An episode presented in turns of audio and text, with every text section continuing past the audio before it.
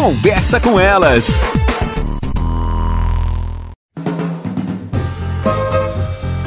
Olá, eu sou Cristiane Finger, jornalista. Ana Paula Lundegren, psicóloga. Estamos começando mais um Conversa com Elas. O Marcos Piangers, ele que é reconhecido já no Brasil como o papai pop, o pai é pop, com filme, com livro.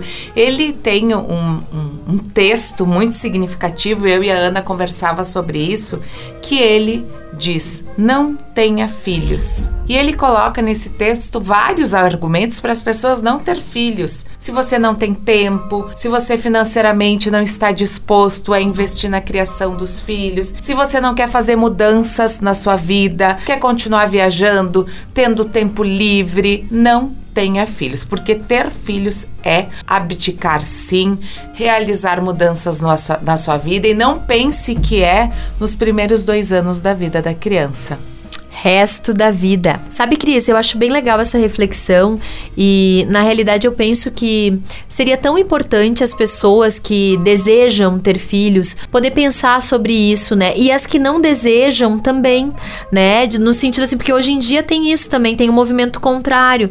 Por exemplo, eu tenho amigas que não quiseram ter filhos e que foram massacradas pela família ou por amigos próximos. Como assim não vai ter filho? Como se pelo fato de ser mulher e ter um útero fosse uma obrigatoriedade gerar um filho, né? E eu penso que essa é uma decisão tão importante, tão significativa. Nós que somos mães sabemos o quanto isso, nós e todos ouvi as ouvintes que são mães também, sabemos o quanto isso vai mudar drasticamente a nossa vida, né?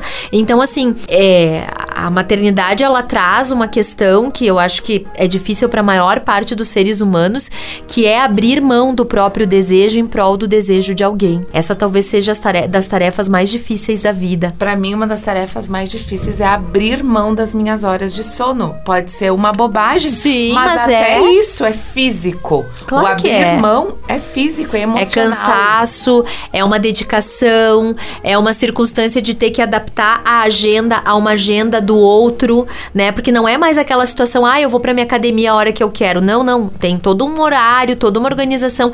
Mas não é só sobre isso. Eu acho que do ponto de vista psíquico, é poder pensar se eu tenho disponibilidade emocional para atender aquela criança. Porque tá cheio de mãe e de pai que tem filhos, mas que não tá disponível emocionalmente para essas crianças. Aí a gente vê aquelas barbáries.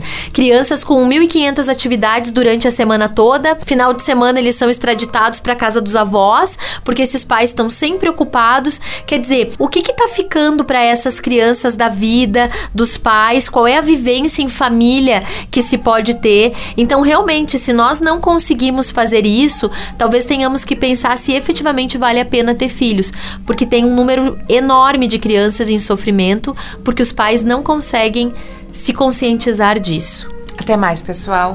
Você ouviu na Jovem Pan Serra Gaúcha? Conversa com elas.